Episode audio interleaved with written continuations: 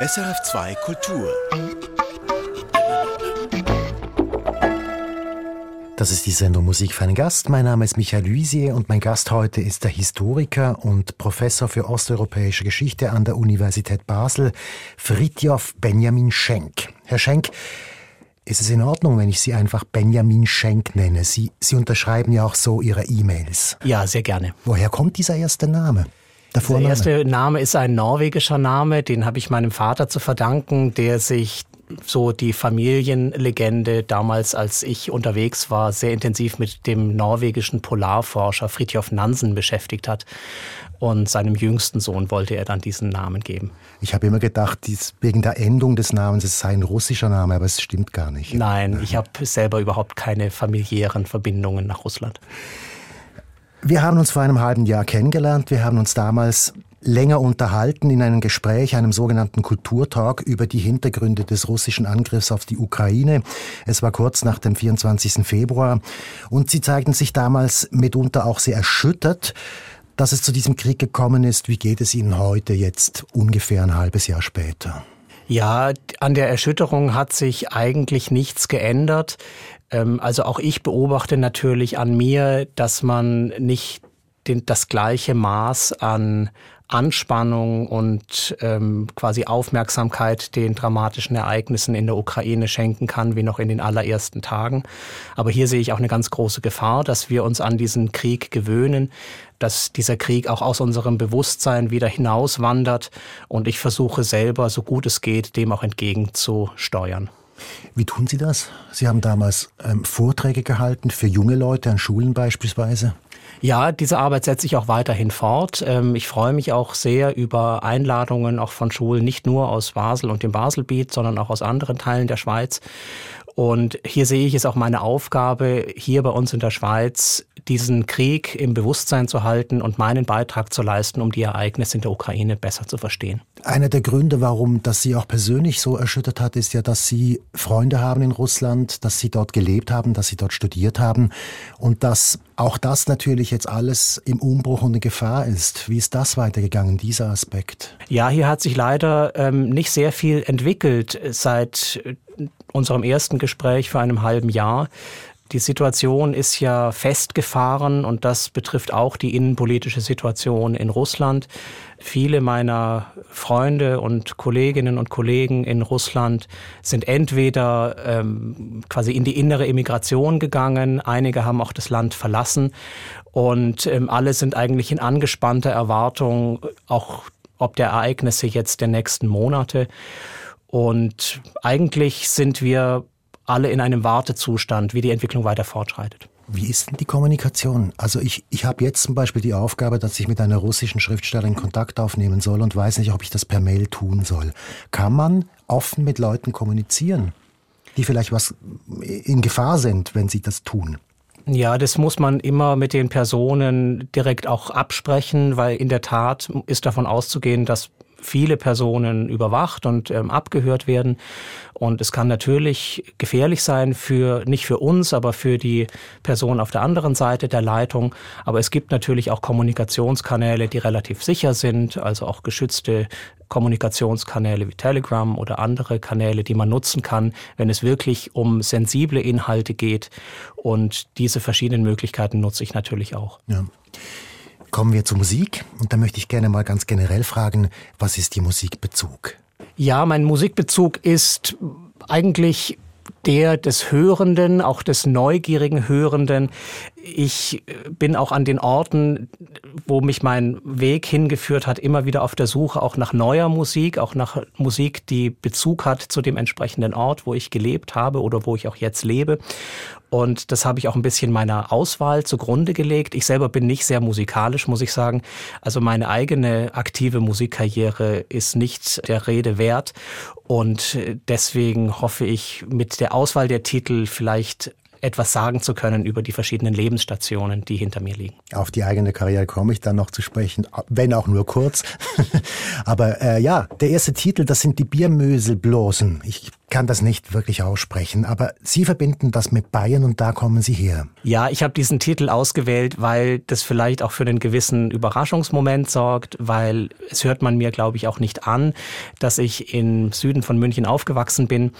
Und wenn man etwas älter wird, merkt man ja dann auch, dass man mit dem Ort, wo man herkommt, wo man aufgewachsen ist, durchaus auch emotional verbunden ist.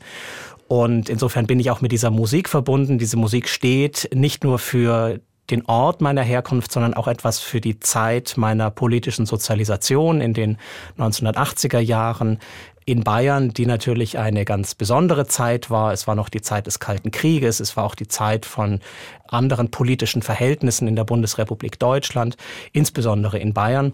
Und hierfür steht auch diese vielleicht für Schweizer Ohren etwas ungewöhnliche Musik.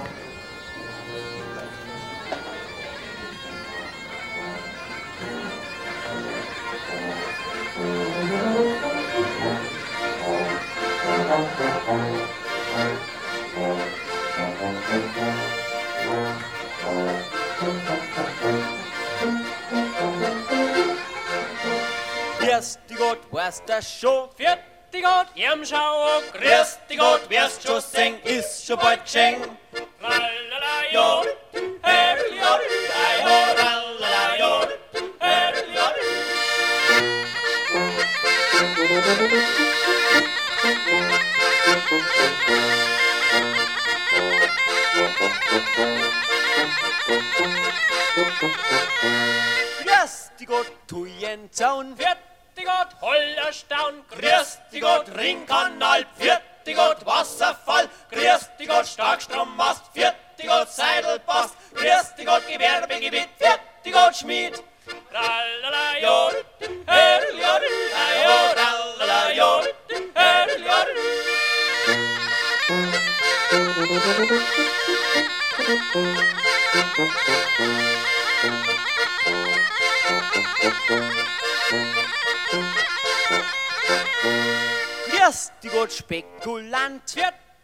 Ackerland, grüß die Gott, Hypobank, viert die Gott, Bauernschrank, grüß die Gott, fertig schmeck, viert die Gott, Knädel mit Speck, grüß die Gott, Pank und Repp, viert die Gott, Graudensepp, rallala, jod,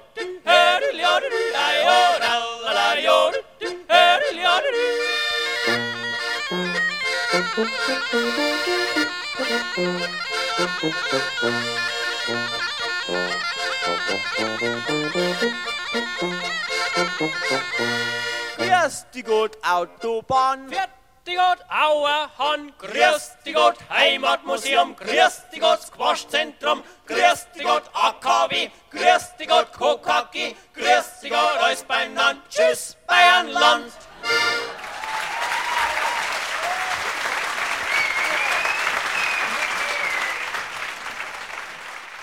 Biermöselblosen mit Tschüss Bayernland, hier Musik für einen Gast auf SRF 2 Kultur. Gast ist der Professor für osteuropäische Geschichte an der Universität Basel, Benjamin Schenk. Benjamin Schenk, ja, es ist eben ähm, das Heimatmuseum, das hier angegriffen wird. Also die Tradition, die einfach nur um der Traditionswille sein soll, aber nicht gelebt wird. Habe ich das richtig verstanden?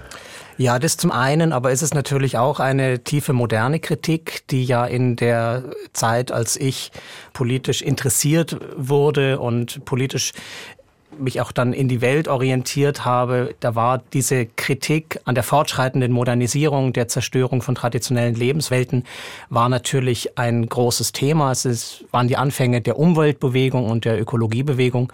Und all das hört man auch aus diesen Titeln raus. Die Biermüsselblasen haben das in einer sehr volkstümlichen Weise interpretiert, dieses Thema. Aber für mich ist es auch ein Zeitdokument, ein Dokument, was steht eben für den Beginn einer Kritik auch an unserer Lebensweise der Moderne. Aus historischer Sicht ordnet man auch diese 70er und 80er Jahre eben auch als einen Wendepunkt ein, auch in unseren westlichen Gesellschaften. Und das finde ich, kann man an dieser Musik auch historisch tatsächlich ganz gut ablesen. Inwiefern waren Sie denn an der Sache beteiligt? Also die Frage ist, waren Sie ein Grüner? Als Sie ein Teenager waren? Also ich war nie Parteimitglied, aber natürlich die Entstehung der Partei Die Grünen fällt in genau in diese Zeit, als ich erwachsen wurde. Und ich kann mich noch sehr gut erinnern an bestimmte Ereignisse, die damals eben prägend für mich war. Auch die Diskussion in Bayern um die Wiederaufbereitungsanlage in Wackersdorf und die großen Demonstrationen dagegen. Dann natürlich Tschernobyl, was ich als wirklich als Ereignis sehr persönlich, sehr intensiv erinnere.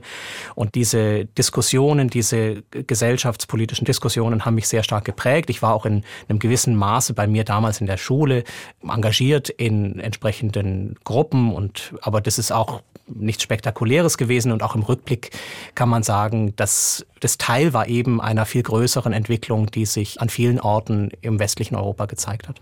Wie sind Sie denn konkret aufgewachsen? Was ist Ihr Hintergrund von Ihrer Familie her? Ja, ich, wir sind eben Anfang der 70er Jahre, meine Familie und ich, nach München gezogen. Mein Vater war Volksschullehrer. Er hat dann eben die ganze Zeit bis zu seiner Pensionierung im Süden von München an einer Volksschule gearbeitet. Äh, meine Mutter ist gelernte Buchbinderin und auch Musiklehrerin. Sie hat auch bei uns zu Hause dann Kinder aus der Nachbarschaft das Flötespielen beigebracht. Und ich bin der jüngste von vier Geschwistern und deswegen auch der Benjamin, das ist auch ein programmatischer Name, den meine Eltern ausgewählt haben, weil ich dann tatsächlich auch der Jüngste bleiben soll. Und jetzt kommt eben die Musikkarriere, von der wir vorhin gesprochen haben. Also Sie mussten, sage ich jetzt mal, auch Flöte lernen. Ja, das war so das klassische Anfängerinstrument, die Blockflöte und dann die Altflöte. Und ich habe das gemacht, weil man das in unserer Familie so gemacht hat. Aber ich habe dann auch gemerkt, dass mir keine musikalische Karriere offensichtlich bevorsteht. Aber jetzt abgesehen mal von der Musik, was waren die prägenden Werte? Was waren die Dinge, die Ihnen Ihr Elternhaus vermittelt hat, mit denen Sie groß geworden sind? Also ein Wert, den ich auch im Nachhinein sehr schätze, ist ein großes Maß von, glaube ich, persönlicher Freiheit, ähm, was ich gespürt habe, auch Vertrauen in dass man mir vertraut hat, den eigenen Weg auch zu gehen und dass man mich auch dabei unterstützt hat, diesen Weg zu gehen. Ansonsten, glaube ich, würde ich auch sagen, es ist, waren im weitesten Sinne auch die, waren das christliche Werte, in die unser Familienleben auch bestimmt haben. Und ja, das ist ein großes Thema. Darüber könnte man jetzt natürlich ähm, viel sprechen. Aber die Achtung vor der, die Achtung vor der Schöpfung, die Achtung vor dem Mitmenschen, Toleranz gegenüber Andersdenken, das, das waren prägende Werte, die mich, glaube ich, auch geprägt haben in meiner Familie. Ist das bis heute noch relevant? Ich würde sagen, ja, das gibt einem natürlich, also besonders wenn man dann ein bisschen älter wird und man zurückschaut und fragt, was hat einen eigentlich so geprägt, dann kann man sagen, ja, das ist wahrscheinlich das Fundament, auf das man zurückkommen kann und das den Bezugsrahmen auch für den Blick in die Welt dann prägt. Ich mache jetzt einen Sprung und komme bereits zur Berufswahl. Was hat den Ausschlag gegeben, dass Sie Geschichte studieren wollen? Es gab äh, zunächst den Gedanken, etwas ganz anderes zu machen. Es gab sogar einen kurzen Gedanken, dass ich, ich habe in der späten Schulzeit ähm, sehr viel Theater gespielt und ähm, es war erst ein Gedanke, ob ich nicht vielleicht ähm, Schauspieler werde. Ich weiß gar nicht, ob ich das Zeug dazu gehabt hätte. Die Leidenschaft war da. Aber ich habe mich dann irgendwann dagegen entschieden, weil ich dachte, das ist ein, das, da, da braucht man eine Berufung, um diesen Weg zu gehen. Ich habe mich dann also irgendwann entschieden, an die Universität zu gehen, ein geisteswissenschaftliches Studium zu wählen. Die Geschichte war dabei erstmal noch gar nicht gesetzt. Ich habe mich auch erstmal relativ breit orientiert. Und dann, glaube ich, hat es aber sehr stark mit dem Erleben dieses historischen Umbruchsmoments in den späten 80er und frühen 90er Jahren zu tun, dass ich mich dann tatsächlich für Geschichte und für die Geschichte Osteuropas entschieden habe, weil ich verstanden habe, wenn wo jetzt gerade Geschichte neu geschrieben wird und auch umgeschrieben wird, dann ist es das eben das östliche Europa. Und als dieser Gedanke sich verfestigte bei mir, habe ich mich dann entschieden, Russisch zu lernen und mich intensiv mit diesem größeren osteuropäischen Raum zu beschäftigen. Ich spreche das jetzt gerade an, weil es aktuell ist. Sie sprechen natürlich jetzt von Perestroika, Glasnost, die Zeit, als, als Gorbatschow an die Macht kam, als dann auch die Wende in Deutschland stattgefunden hat und letztlich dann der Umbruch, dass die Sowjetunion untergegangen ist und ein neues Russland entstanden ist. Vor wenigen Tagen ist Michael Gorbatschow gestorben. Wie betrifft Sie das? Weil das war ja doch einer, der Ihr Leben geprägt hat, und zwar ganz konkret. Ganz konkret. Und nicht nur mich, sondern eine ganze Generation, auch eine Generation von Wissenschaftlerinnen und Wissenschaftlern, mit denen ich zum Teil auch persönlich sehr eng verbunden bin, die auch momentan an ähnlichen Orten oder in ähnlichen Funktionen tätig sind wie ich. Und wir, also das war quasi die Generation, die Anfang der 1990er Jahre angefangen hat zu studieren, die dann ähm, nach Russland gereist ist, Russisch gelernt hat, ähm, diesen Raum kennengelernt hat und angefangen hat, Brücken zu bauen, auch davon geträumt hat, natürlich einen Beitrag zu leisten zu dieser eigentlich Wiedervereinigung Europas. Und als nun vor wenigen Tagen Michael Gorbatschow starb, habe ich das auch tatsächlich auch als eine persönliche Zäsur für mich wahrgenommen, weil ich habe mich immer eigentlich als Teil dieser Generation Gorbatschow gesehen. Also Gorbatschow ist ja eine Figur, das wurde jetzt auch in den Nachrufen deutlich, die ja durchaus ambivalent ist. Auch insbesondere in Ostmitteleuropa erinnert man durchaus auch, auch kritisch an Gorbatschow und auch an das, was er entschieden oder auch zum Teil nicht entschieden hat. Aber meine Perspektive auf Gorbatschow ist natürlich sehr stark geprägt von meiner Herkunft aus der Bundesrepublik. Und da ist die Sicht auf Gorbatschow schon sehr stark diejenige, der den Kalten Krieg beendet hat, der die deutsche Wiedervereinigung ermöglicht hat und der dem eigenen Land äh, Meinungsfreiheit und Demokratie gebracht hat. Und insofern ist er für mich in erster Linie mal eine positiv besetzte Figur, aber auch jetzt in meinem Tun, auch als Historiker, bin ich natürlich auch in der Lage, diese Person auch kritisch einzuordnen. Sie sind in Russland gewesen und das führt mich jetzt zum nächsten Wunsch. Das ist die Band DDT, die vermutlich bedeutendste Band in der damaligen Sowjetunion. Und in der Zeit der Wende erzählen Sie, was steckt hinter diesem Wunsch? Ja, also als ich zum ersten Mal nach Russland gereist bin, 1993, wurde ich aufgenommen von einer russischen Gastfamilie im St. Petersburg und der Vater dieser Familie, der war ein glühender Anhänger des russischen Rock und er hatte eine einmalige Sammlung an Musikkassetten von russischen Rockbands, tatsächlich aus, dem, aus der gesamten Sowjetunion. Er hatte auch sehr, sehr viele Aufnahmen von westlichen ähm, Rockbands. Und er hat es sich äh, zur Aufgabe gemacht, mir beim Russischlernen zu helfen, indem wir ganz viel russischen Rock gehört haben. Und er versucht hat, mir diese zum Teil sehr lyrischen und sehr schwer verständlichen Texte ähm, zu erklären. Und mein Einstieg eigentlich in die russische Sprache und mein Kennenlernen auch des Landes hat sehr viel mit dieser Musik zu tun. Und Juri Shevchuk, also der Sänger der Band DDT, ist bis heute eine ganz wichtige Figur äh, desjenigen, was ich das andere Russland nenne. Also das Russland, was eben sich nicht einverstanden erklärt mit dem Angriffskrieg Putins gegen die Ukraine, der sich auch öffentlich sehr kritisch geäußert hat und der auch deswegen auch mit einem Auftrittsverbot belegt wurde, momentan nicht mehr frei auftreten kann. Und dieses Lied, was ich ausgewählt habe, Durst, also der Regen, ist ein Kultlied. Das kennt jeder in Russland. Das, alle kennen auch dieses Lied auswendig. Ich bin auch mal in Berlin auf einem DDT-Konzert gewesen und danach standen noch die Leute auf der Straße und haben diese Lieder gesungen.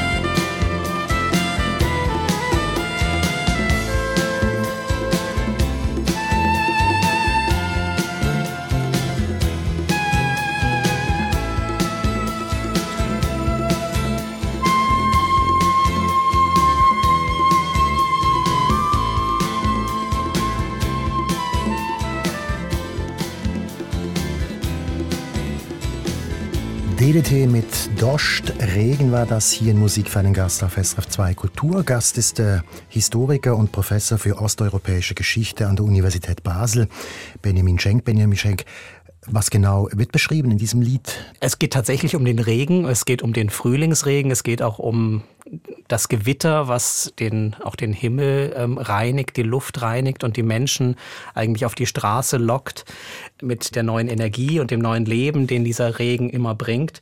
Ich glaube, es steht aber auch für ein Lebensgefühl, auch für eben diesen, eigentlich die, die Hoffnung quasi auf einen, eine Erfrischung, auf eine Wiederbelebung. Und ich glaube, man sollte nicht vergessen, aus was für einer Zeit äh, diese Musik kommt. Das ist eben die Zeit äh, der 80er Jahre, als man sich tatsächlich auch in der Sowjetunion gesehnt hat nach Veränderung, insbesondere die Jugend. Und ich glaube, diese Musik, dieses spricht auf eine besondere Sehnsucht und ein bestimmtes Lebensgefühl, was da zum Ausdruck kommt. Also wir sind da noch, noch nicht bei Gorbatschow, wir Nein. sind in den späten Brezhnev-Jahren. Ja, genau. Ja, genau.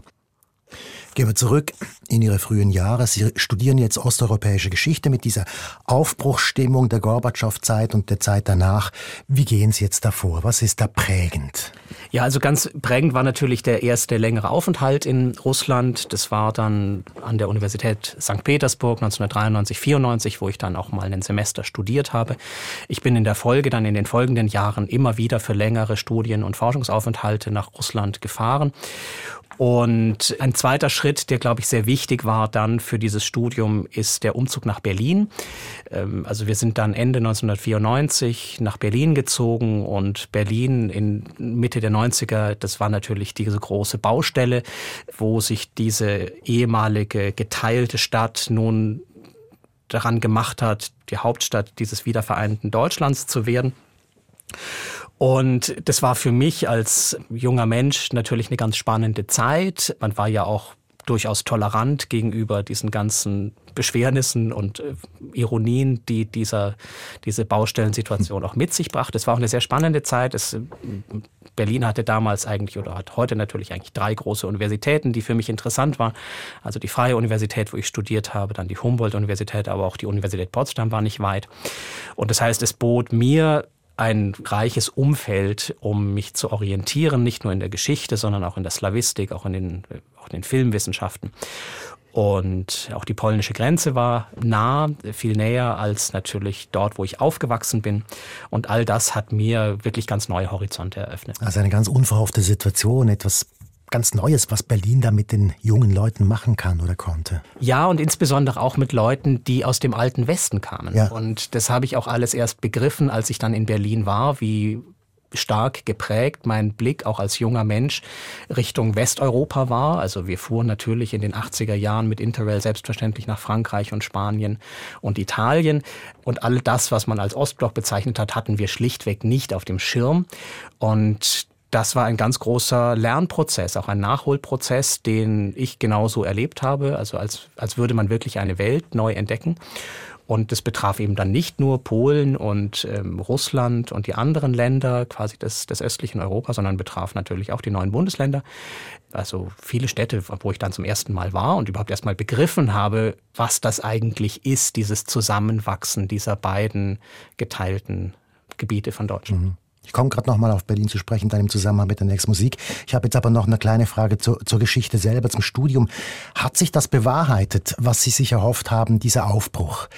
Ist da wirklich was was vollkommen Neues auf Sie zugekommen, was Sie nicht erwartet hätten? Ja, natürlich. Also zum einen war es wirklich ein Lernprozess. Also ich habe wirklich mein Studium zu Osteuropa, zur osteuropäischen Geschichte begann wirklich bei Null. Und da gab es natürlich sehr, sehr viel zu entdecken. Und gleichzeitig ist es insofern auch aufgegangen, weil die Geschichte des östlichen Europas auch in der Region selber natürlich neu interpretiert und gedeutet wurde. Weil was man heute vielleicht auch leicht vergisst, ist, dass natürlich die Sowjetunion ein sehr starkes ideologisches Fundament hatte und dort spielte die Geschichte, die eigene Geschichte eine ganz wichtige Rolle. Das heißt, Geschichte war eigentlich eine staatstragende Wissenschaft. Und mit dem Zusammenbruch der Sowjetunion waren alle eigentlich offiziellen Geschichtsbücher Makulatur und es brauchte neue Erzählungen, neue Narrative und es war erstmal überhaupt nicht ausgemacht, wie diese Geschichte nun neu erzählt wird. Ob man zurückgeht zu den Geschichtsbüchern des Zarenreiches oder ob man bestimmte Methoden, Debatten auch der westlichen Historiografie aufgreift. Und diesen Prozess quasi der Neuorientierung auch der Geschichtswissenschaft auch im östlichen Europa mit zu begleiten, auch zu beobachten, war höchst spannend.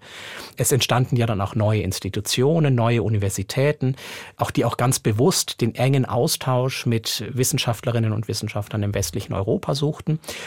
Und dieser Prozess hat mich sehr, sehr stark geprägt und war auch Teil dessen, was wir dann auch vorhatten, eben nicht über Osteuropa zu forschen, quasi aus der Distanz, sondern eigentlich mit den Menschen in Osteuropa in Dialog zu kommen, auch dann hinzureisen, auch mit verschiedenen studentischen Gruppen unterwegs zu sein und genau im Dialog mit den Kolleginnen und Kollegen aus der Region und aus den Ländern genau diese Suche voranzutreiben. Entspricht das auch Ihrem Bild eines Historikers, dass man eben dahin geht und wirklich mit den Leuten spricht? Ja, unbedingt. Ja, unbedingt. Und ich glaube, es ist ganz zentral. Also es beginnt natürlich mit den Sprachkenntnissen, dass es unmöglich ist, sich mit Russland zu beschäftigen, wenn man kein Russisch kann, weil man natürlich dann auch die ganze Forschungsliteratur, die dort produziert wird, nicht zur Kenntnis nehmen kann. Und ähm, natürlich ist genau dieser intensive Austausch und auch die Begegnung mit den konkreten Orten aus meiner Sicht eine ganz zentrale Voraussetzung, um einen Zugang zu diesen Gegenständen zu finden. Können Sie ein Beispiel machen, wo Sie das ganz, ganz konkret erlebt haben? Ein Ort beispielsweise? Ja, also eine Stadt, die mir natürlich sehr ans Herz gewachsen ist, war dann St. Petersburg. Und diese räumliche Dimension der Stadtgeschichte St. Petersburgs zu begreifen. Also insgesamt habe ich bestimmt zweieinhalb Jahre in St. Petersburg gelebt und es wurde dann wie eine zweite Heimatstadt für mich.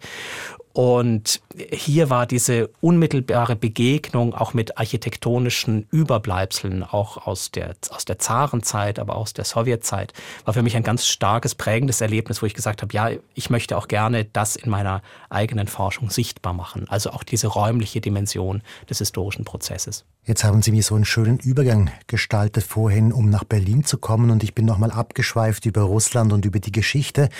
Jetzt geht's aber wirklich zurück nach Berlin, denn das nächste Musikstück, das hier ansteht, das ist von Element of Crime, einer Berliner Band und heißt Wenn es dunkel und kalt wird in Berlin. Das ist doch eine wunderschöne Liebeserklärung an diese Stadt. Ja, eine Liebeserklärung an die Stadt und ich habe diese Musik ausgewählt, weil sie mich auch sehr stark in meiner Berliner Zeit geprägt hat.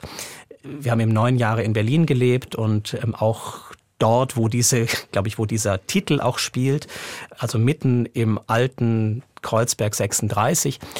Und ähm, ich glaube, Sven Regener beschreibt da ein bestimmtes Lebensgefühl für Berlin. Berlin ist ja auch eine sehr raue Stadt. Auch gerade eben im Herbst und im Winter kann es dort tatsächlich ziemlich dunkel und kalt sein. Und gleichzeitig hat diese Stadt einen einmaligen Charme. Und beides kommt, glaube ich, in diesem Lied sehr gut zum Ausdruck.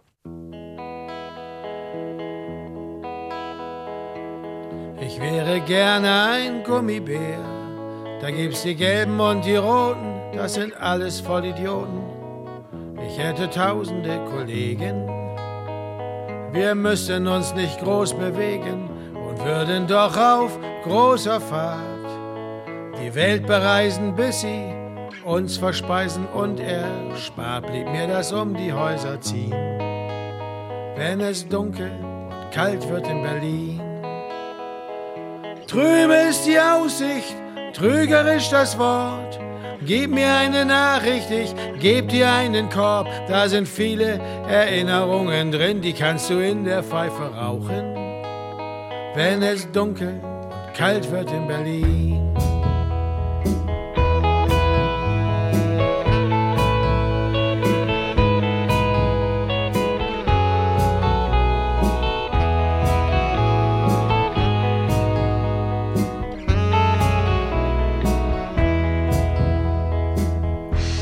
Die Luft am schlimmsten ist, ist das Atmen intensiver und das Husten attraktiver als irgend sonst wo auf der Welt. Und irgendwer hält immer die Glühweintrinker Fahne hoch. Da geht am Ende viel daneben, so wie überall im Leben. Wer nicht mehr stehen kann, fällt hin. Wenn es dunkel und kalt wird in Berlin. Raucher ist der Nebel, ein Penner ist der Tag. Ein Loch ist da, wo gestern noch der Minigolfplatz lag. Da kommt jetzt ein Einkaufszentrum hin, da kannst du dir was Schönes kaufen. Wenn es dunkel kalt wird in Berlin.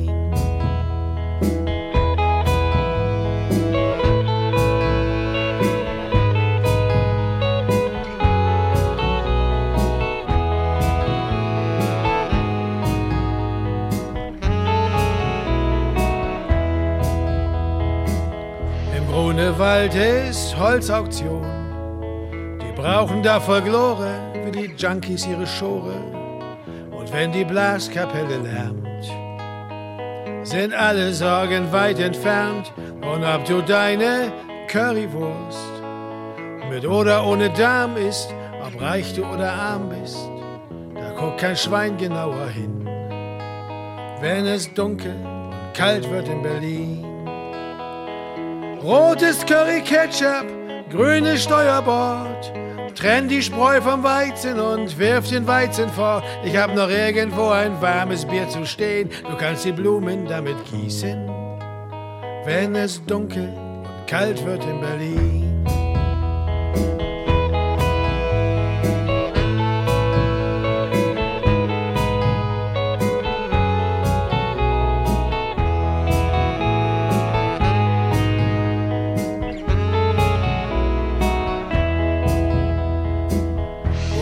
Dieser Weg zu Ende ist, liegt ein Engel auf der Lauer, da wo einst die Mauer die Welt zerteilte wie ein Kamm.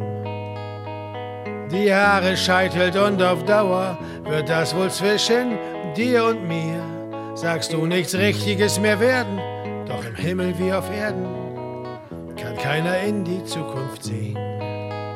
Wenn es dunkel und kalt wird in Berlin, komm zu mir nach Hause auf eine Tasse Tee. Ich zeig dir meine Sammlung von Steinen aus der Spree. Die sind rund und schwer und glatt und schmutzig grün. Die bringen wir alle noch zum Weinen. Wenn es dunkel und kalt wird in Berlin.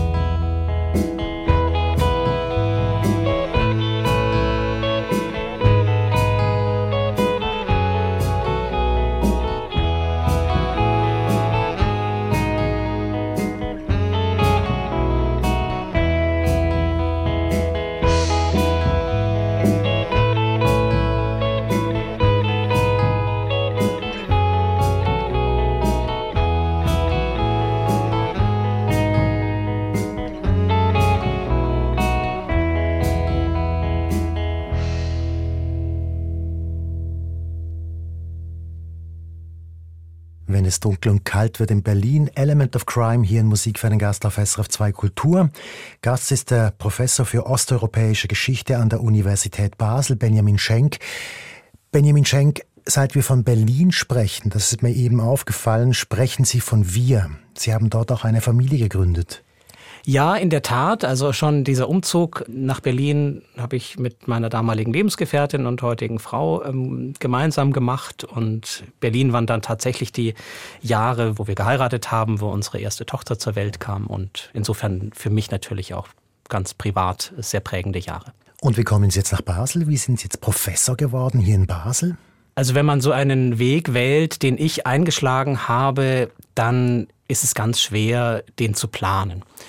Und es ist insbesondere schwer zu planen, wo man dann letztendlich mal ankommt. Also wo man dann tatsächlich an der Universität mal eine Stelle findet, die dann auch nicht mehr befristet ist, sondern die unbefristet ist.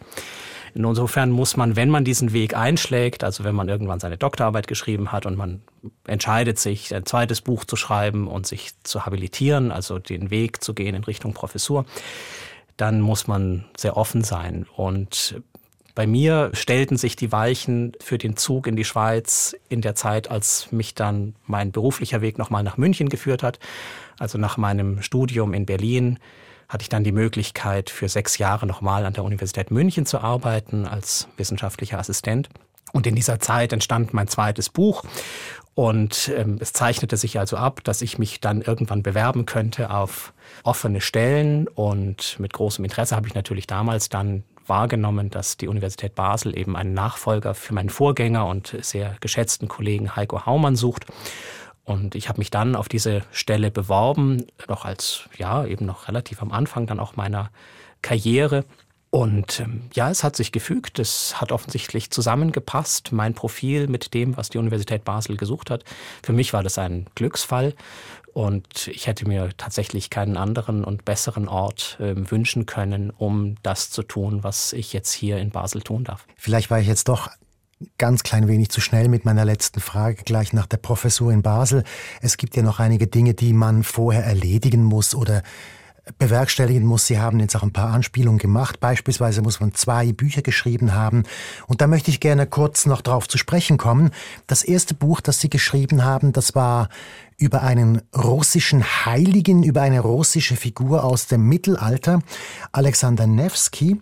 Und der wird immer dann gebraucht, und darum ist sie auch für Sie interessant als Historiker, die wird immer dann gebraucht, wenn Russland sich irgendwie vom Westen her bedroht fühlt. Genau, Alexander Nevsky ist tatsächlich eine Figur, die, also es ist eine, eine historische Figur, die es tatsächlich gegeben hat. Ein Fürst, der im 13. Jahrhundert gelebt hat, in der Zeit der sogenannten Mongolenherrschaft, auch im damaligen ähm, ostslawischen Raum.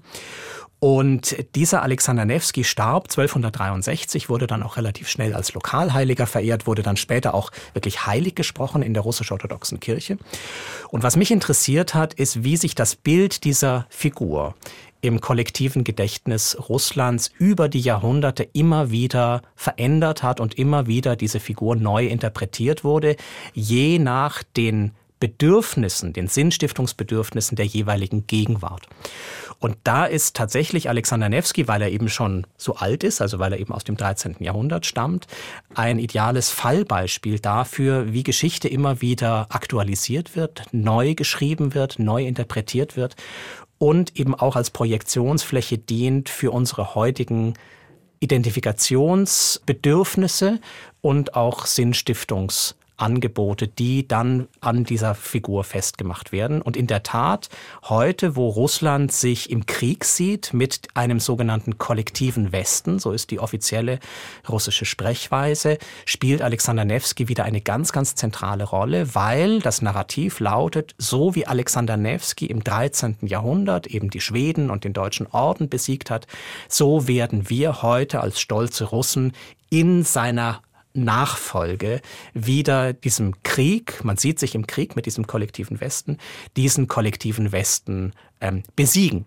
Und man beschreibt ja auch die Wirtschaftssanktionen des Westens eigentlich als Kriegserklärung an Russland. Und das ganze Land fühlt sich oder wird durch die offizielle Propaganda in diese Kriegsstimmung mit dem kollektiven Westen auch quasi hineingeschrieben, auch hineingeredet, auch in diesen unendlichen Fernseh- Shows in dem russischen Staatsfernsehen. Und hier ist Alexander Nevsky bis heute eine wichtige Identifikationsfigur, weil er steht für das wehrhafte Russland gegen einen aggressiven Westen. Sie schrieben das aber zu einer Zeit, dass man nicht mehr davon ausgehen konnte, dass das so schnell wiederkommt. Tatsächlich, als ich dieses Buch zu Ende schrieb, das war kurz in der, also da war äh, Wladimir Putin gerade erst als ähm, Präsident ähm, ins Amt gekommen. Und es war eine vollkommen andere Zeit. Mhm. Und wenn ich heute das Schlusskapitel meines meines Buches, was also dann Anfang der 2000er Jahre erschienen ist, heute nochmal lese, wie viel Optimismus da drin steckte. In dem Schlusskapitel, was ich geschrieben habe, dann scheint es schon selber wieder wie ein historisches Dokument weil von diesem Optimismus ist natürlich heute überhaupt nichts mehr übrig. Ich konnte es mir nicht vorstellen. Ich konnte mir nicht vorstellen, dass Geschichte nochmal so instrumentalisiert wird und dass diese Figur nochmal wirklich aus der Mottenkiste geholt wird, um damit eigentlich Narrative zu befeuern, die ich eigentlich für überwunden glaubte. Und ja, leider ähm, sind wir heute wieder in einer anderen Zeit, aber die Zeit, als ich dieses Buch schrieb, war eine Zeit des Optimismus und ich dachte eigentlich, dass diese Konfrontation, auch die russisch-westliche Konfrontation, dass das wirklich Geschichte sei. Und dass Alexander Nevsky nochmal eine solche Renaissance erleben würde, habe ich wirklich damals nicht erwartet. Und das andere Buch, das hat mit Eisenbahnen zu tun, mit Russlands Größe hat zu tun, also räumliche Größe mit dem 19. Jahrhundert und das führt uns dann auch wieder zurück zur Musik. Ja, ganz kurz, nachdem ich mich in meiner Dissertation sehr stark quasi mit der Dimension der Zeit, auch der Neuinterpretation von Geschichte beschäftigt habe, habe ich gedacht, das zweite Buch sollte sich dann eher mit dem Thema Raum beschäftigen und mit Raumwahrnehmung. Und ähm, Russland ist ein Eisenbahnland.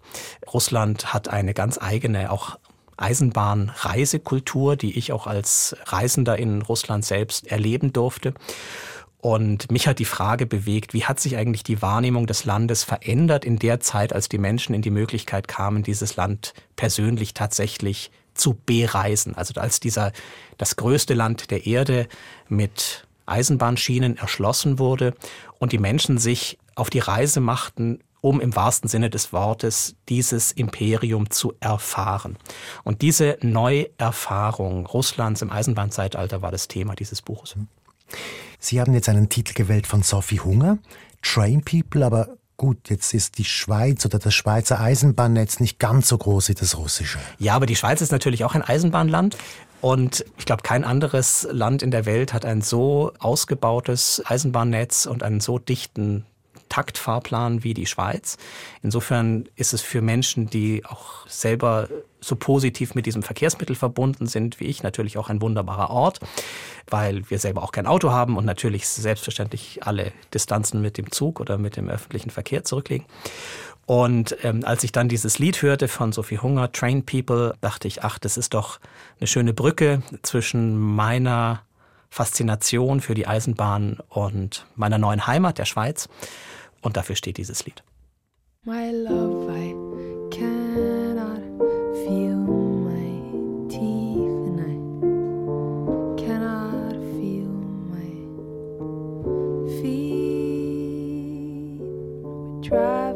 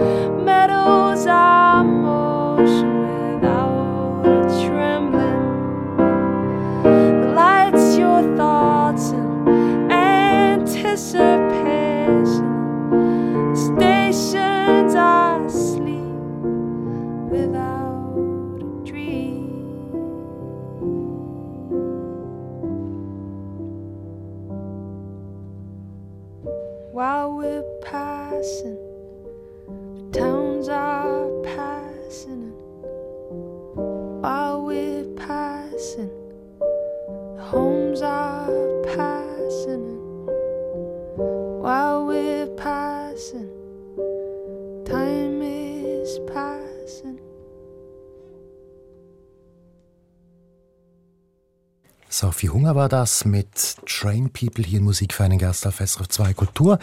Mein Gast heute ist Benjamin Schenk, Professor für osteuropäische Geschichte an der Universität Basel. Das muss ich noch ganz kurz nachfragen. Ihr, Ihre Affinität zum Zug, das ist nicht einfach, dass Sie gerne Zug fahren, das ist schon ein bisschen tiefer. Sie sind wirklich ein Zugliebhaber. Ja, also diese Liebe zum Zugfahren wird natürlich manchmal auch auf die Probe gestellt, äh, gerade wenn dann mal Züge ausfallen oder auf der Strecke liegen bleiben. Aber meine, quasi eigentlich meine Begeisterung fürs Zugfahren wuchs auch tatsächlich durch mein Reisen im östlichen Europa, weil dort nicht nur die Strecken länger sind und die Zugfahrten länger sind, sondern weil dort auch tatsächlich in den Zügen eine andere Kultur der Eisenbahnreise gelebt wird. Und das hat mich immer fasziniert, insbesondere auch zum Beispiel diese Grenze zwischen privat und öffentlich. Also das heißt, Menschen, die sich auf dem Bahnsteig noch untereinander ganz anders verhielten, werden dann auf einmal ganz vertraut, sobald sie mehrere Stunden in einem Abteilwagen reisen und beginnen, ihre gemeinsamen Lebensmittelvorräte zu teilen und sich ihre Lebensgeschichten zu erzählen. Und es ist wie auch eine Art, eine Art Zeitblase, die dann sich quasi durch den Raum bewegt und diese, dieses Erlebnis von einem anderen Zeitempfinden und einem anderen Empfinden der Grenze zwischen privat und öffentlich hat mich eigentlich immer sehr fasziniert und ich kann es bis heute eigentlich nicht so richtig erklären, wie das funktioniert und warum das dazu kommt.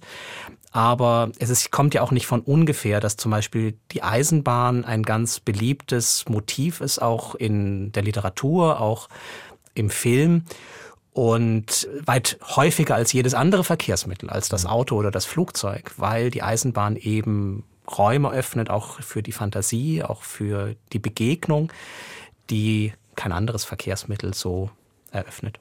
Dostoevsky, der Idiot, der ganze erste Teil spielt in der Eisenbahn. Ne? Ganz genau, Dostoevsky oder auch in anderen Werken, auch der russischen Literatur, in der Kreuzersonate von Tolstoi spielt die Eisenbahn eine Rolle. Also das ist ein eigenes Forschungsthema, das Motiv der Eisenbahn in der russischen Literatur. Sie sind jetzt in Basel, Sie sind jetzt Professor, Sie unterrichten und Sie haben mir im Vorgespräch gesagt, Sie haben den schönsten Beruf der Welt, weil Sie eben junge Leute unterrichten können. Sie unterrichten gerne. Ja, ich unterrichte gerne und ich empfinde das tatsächlich als ganz großes Privileg, weil man wird ja älter, aber die Menschen, mit denen man zu tun hat, werden ja eigentlich in der Wahrnehmung immer jünger, aber sie sind natürlich überhaupt nicht jünger, sondern sie sind eben die Menschen, die eben in dieser spannenden Lebensphase sind, wo sie auf der Suche sind nach ihren eigenen Fragen, auch nach ihrem eigenen wissenschaftlichen Profil. Und es ist ja auch ein Privileg unseres Universitätssystems, dass wir große Freiräume bieten, genau für diese Suche nach dem eigenen Weg und auch nach den eigenen Fragen und nach dem eigenen dann auch Wissensprofil, was man sich an unseren Universitäten dann auch erarbeiten kann. Und hierbei eigentlich als Begleiter oder Mentor mitzuwirken, ist, empfinde ich als eine große Bereicherung, auch als ein großes Geschenk. Und dafür bin ich sehr dankbar. Sie haben auch wirklich das Talent, auf junge Leute zuzugehen. Ich habe Sie mal erlebt in einem, in einem Vortrag, das waren doch noch jüngere Leute, aber Sie, ich glaube, Sie haben wirklich auch einen Draht zu den jungen Leuten. Ja, das müssen Sie besser die fragen und nicht mich. Also ich gebe mir natürlich Mühe. Was ich mich dann immer wieder frage, was passiert eigentlich, wenn die Distanz, die zeitliche Distanz zwischen mir und meinen Studierenden immer größer wird? Das weiß ich noch nicht, wie sich das dann entwickelt. Aber zumindest meinerseits empfinde ich diese Möglichkeit des Dialogs und des Unterrichtens als großes Geschenk. Und wie geht es Ihnen in der Schweiz? Das ist ein neues Land. Auch schon eine Weile hier, aber doch immerhin. Ja, wir sind jetzt mittlerweile über zehn Jahre hier und wir fühlen uns sehr wohl. Und natürlich war es auch anfangs auch ein Lernprozess, auch muss man auch ganz ehrlich sagen. Ich glaube, viele Menschen, die aus Deutschland auf die Schweiz blicken, wissen am Anfang erstmal relativ wenig, auch über die kulturellen Besonderheiten, auch über die große Vielfalt, auch regionale Vielfalt in der Schweiz. Und insofern befinde ich mich, glaube ich, immer noch in einem quasi Entdeckungs- und Lernprozess und finde aber die Vielfalt, die dieses Land auf sehr kleinem Raum bietet, wirklich faszinierend und ich fühle mich sehr glücklich, dass mich das Schicksal hierher geführt hat. Kommen wir zum Schluss des Gesprächs und ich möchte gerne so aufhören, wie ich angefangen habe mit dem Krieg in der Ukraine. Ich habe erzählt, dass ich Sie ganz kurz nach Kriegsbeginn interviewen konnte zum Krieg in der Ukraine und möchte Sie eigentlich gerne als Fachmann fragen, wie Sie das sehen, wie es weitergeht. Werden wir noch oft Gelegenheit haben, über diesen Krieg zu reden oder reden zu müssen? Ja, wir befinden uns ja momentan noch mitten in einem ganz schrecklichen Eroberungskrieg, den wir uns in dieser Form noch vor kurzem nicht vorstellen konnten. Und ein Ende dieses Krieges ist momentan nicht absehbar.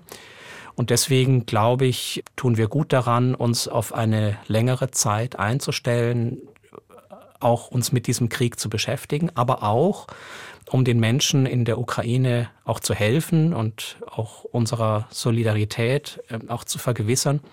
Weil wir sollten ja nicht vergessen, nach wie vor leben Zehntausende geflüchtete Ukrainerinnen und Ukrainer auch in der Schweiz, auch bei uns in Basel, auch bei uns an der Universität haben wir geflüchtete Wissenschaftlerinnen und Wissenschaftler aufgenommen und ähm, ihnen einen Raum gegeben, damit sie dort ihre wissenschaftliche Arbeit fortsetzen können. Nach wie vor intensivieren wir unsere Bemühungen auch der Schweizer quasi Gesellschaft und Öffentlichkeit ähm, Orientierungswissen zu geben zur Geschichte der Ukraine, auch zu den aktuellen politischen Entwicklungen. Und ich denke, diese Arbeit wird noch für eine längere Zeit sehr, sehr wichtig bleiben. Ich wünsche mir nichts sehnlicher, als dass dieser Krieg bald zu Ende geht. Aber ich glaube, wir tun gut daran, einfach der Realität, wie sie ist, in die Augen zu sehen und auch sehr wachsam zu hören, quasi was sich auch Neues tut, auch wie die russische Staatspropaganda über diesen Krieg spricht. Und da sehe ich leider momentan noch sehr, sehr wenige Hoffnungsfunken. Sie haben sich als letzten Titel einen ukrainischen Titel gewünscht und das ist auch eine ganz bewusste Entscheidung. Ja, das ist eine bewusste Entscheidung und auch das steht für eine, ja auch eine Neuentdeckung von mir, muss man wirklich sagen. Weil was, glaube ich, in unserem Gespräch, was, wir haben ja viel über Russland gesprochen und was tatsächlich ja auch stimmt, mein Zugang zur osteuropäischen Geschichte erfolgte über Russland. Mhm. Und was wir in unserem Fach momentan auch stark diskutieren, wie ob wir unseren, quasi unseren Ansatz, wie wir osteuropäische Geschichte begreifen, nicht sehr, sehr stark überdenken müssen. Man spricht von Dezentrierung, von Dekolonialisierung der osteuropäischen Geschichte. Das heißt, dass wir anfangen, über diesen großen, vielfältigen Kulturraum im östlichen Europa zu sprechen, nicht über das Eingangstor Russland, also nicht über das Eingangstor St. Petersburg und Moskau, sondern dass wir den anderen Regionen, Teilregionen dieses großen Raums eben auch ihren ganz eigenständigen, von Russland unabhängigen Platz einräumen. Und da ist natürlich das größte Land, was ganz in Europa liegt, die Ukraine. was hier nun gerade in unserem Fokus steht, aber auch andere Regionen des östlichen Europas könnte man hier nennen. Ich habe mich nun vor vielen Jahren entschieden, meinen Teil ähm, oder meinen Beitrag zu leisten zu einem besseren Verständnis der Ukraine in der Schweiz. Und wir haben ja auch bei uns an der Universität eine entsprechende Initiative gestartet. Und dabei habe ich selber natürlich auch viel Neues über die Ukraine gelernt, auch viel neue Musik kennengelernt. Und dazu zählt Okean Elsi, eine absolute Kultband in der Ukraine. Und ich habe gestern eine Kollegin gefragt, wie denn der Status der Band heute in der Ukraine ist. Und dann sagte sie, ja, der Sänger Sviatoslav Vakarczuk, der hätte sogar das Potenzial, der nächste Präsident zu werden. Also so populär ist der. Okay. Und ähm, deswegen habe ich gedacht, das ist eine gute Wahl für das fünfte Musikstück. Wir hören es gleich, aber Sie haben ja eben noch erzählt, dass Sie jetzt sogar Ukrainisch lernen. Also Sie nehmen das wirklich sehr ernst mit dem anderen Zugang zum Osten. Ja, ich, ich zögere schon fast, das zu gestehen, dass ich das erst jetzt tue. Also ich habe selber vor vielen Jahren quasi Ukrainisch-Kurse hier bei uns an der Universität Basel in die Wege geleitet und aufgegleist, habe mich aber bislang immer noch gescheut, wieder die Schulbank zu drücken. Und diese Scheu habe ich zum Glück überwunden. Und jetzt tue ich mein Bestes, nochmal eine neue Sprache zu lernen. Okay. Mr. Wisney heißt das letzte Lied hier in Musik für einen Gast. Herzlichen Dank für das Gespräch. Dankeschön.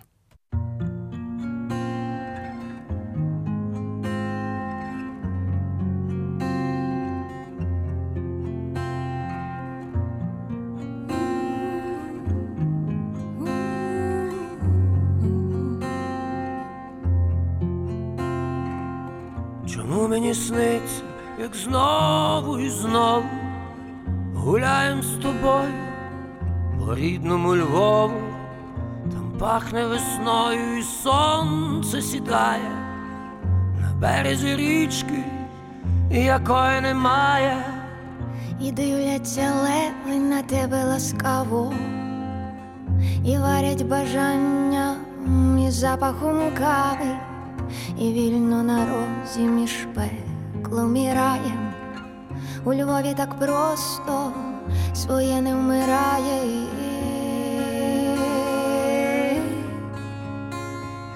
Дихає місто весни моє.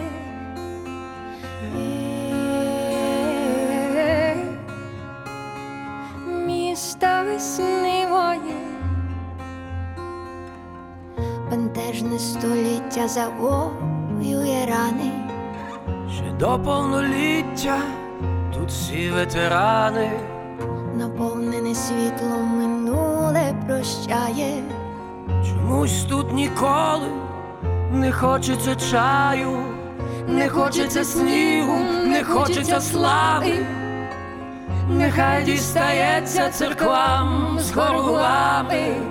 Ми просто з тобою вдвох погуляємо на березі річки, якої немає.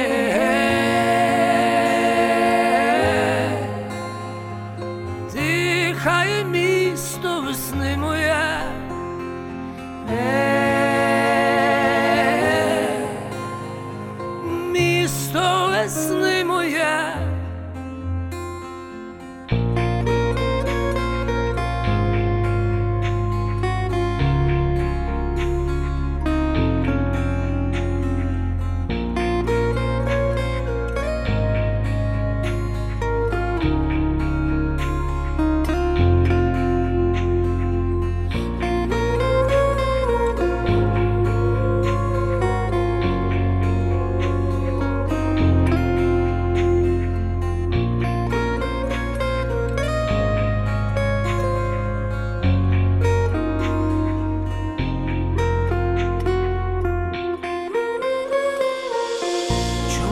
Можемо забути про зливи? Мабуть, для героїв ми надто вразливі, стіни і леви нам не дозволяють розвіяти попіл, якому ніяк не згасають ті сни, у яких я і знову, і знову гуляю з тобою по рідному Львову. Там пахне весною і сонце сідає на березі річки, якої давно вже немає. Дихає місто весни моє. Yeah.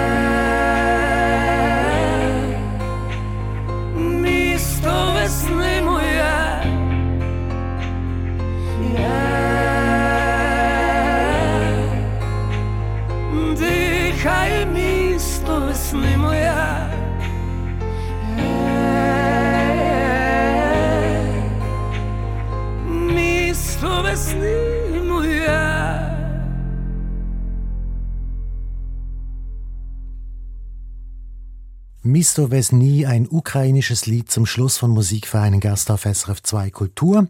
Gast war der Historiker und Professor für osteuropäische Geschichte an der Universität Basel, Benjamin Schenk. Sie können diese Sendung natürlich nochmals hören und zwar wie immer unter srf.ch-audio. Und das war's nun von meiner Seite. Mein Name ist Michael Luisier. SRF 2 Kultur